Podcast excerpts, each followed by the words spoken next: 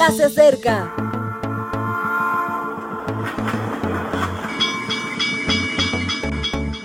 Partimos ya.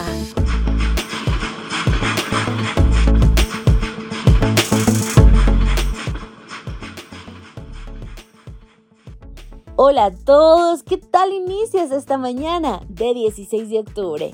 Bienvenidos a la reflexión matutina para jóvenes. De este lado, te saluda Ale Marín. Comenzamos la reflexión de hoy titulada La mejor inversión. Continuando con nuestra temática Equilibrio, mayordomía. Mateo 10:8 dice, De gracia recibisteis, dad de gracia. Benjamin Franklin ha pasado a la historia como un hombre notable. No solo fue un gran inventor o un reconocido político, sino un excelente consejero, un hombre sabio. En cierta ocasión, una persona le pidió dinero. Transcribo la carta que le escribió. He recibido su carta el 15 del corriente y el estado de cuenta que la acompaña. La descripción que hace de su situación entristece bastante. Le adjunto un billete de 10 luises. No es mi intención regalarle esta cantidad, solamente se la presto. Cuando vuelva con buena reputación a su patria, seguramente se interesará en algún negocio que le colocará en la posición que le permita pagar todas sus deudas. En tal caso, si encuentra un hombre de bien que se halle en una posición semejante a la que usted padece ahora, me pagará prestándole la misma cantidad y le ordenará que satisfaga su deuda con una operación similar. Cuando se encuentre en la condición de poder hacerlo, debiera continuar la mecánica. Espero que, de esta forma, los 10 Luises pasaran por muchas manos antes de caer en las de un pícaro que frene esta mecánica.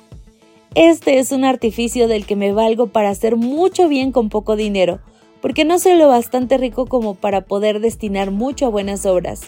Por ello, me veo obligado a usar de ardides para hacer lo máximo con poco, deseando que no olvide mi encargo, que su futura prosperidad sea inalterable. Queda de usted muy seguro servidor, Benjamin Franklin. Dar para que otros den. ¡Qué idea tan extraordinaria! Primero porque muchos se benefician económicamente y eso cubre las necesidades inmediatas. Segundo, porque invertimos en las personas y eso es lo mejor. Y tercero, porque se hace con una inversión relativamente menor, en ese caso 10 luises, pero la generosidad la multiplica indefinidamente. Pasar de pedir a dar es un salto exponencial en cualquier situación humana.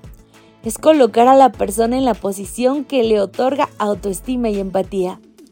Cristo invirtió en nosotros, nos regaló su gracia para que la compartamos con muchos otros. Su gracia no se gasta y modifica todas las cosas, cambia a las personas, nos coloca en la posición de hijos de Dios, de gente dedicada al bien. Como dice Mateo 10, 8, de gracia recibisteis, dad de gracia. Me atrevo a sugerirte una tarea para hoy. Piensa en alguien que necesite a Cristo en su vida. Primero, ora por él. Después, contacta y comparte. Invierte en una persona y causarás muchos beneficios.